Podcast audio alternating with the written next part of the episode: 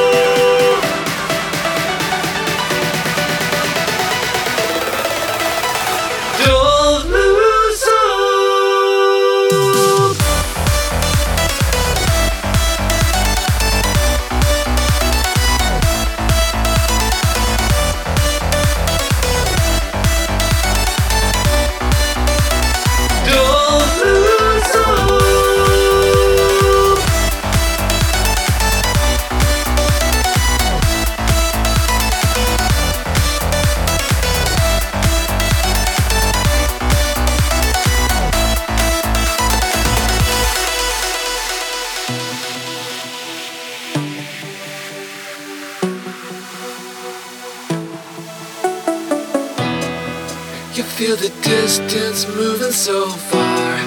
You didn't know that it would be the hard. You feel the restless fear inside your heart, along with the scars now.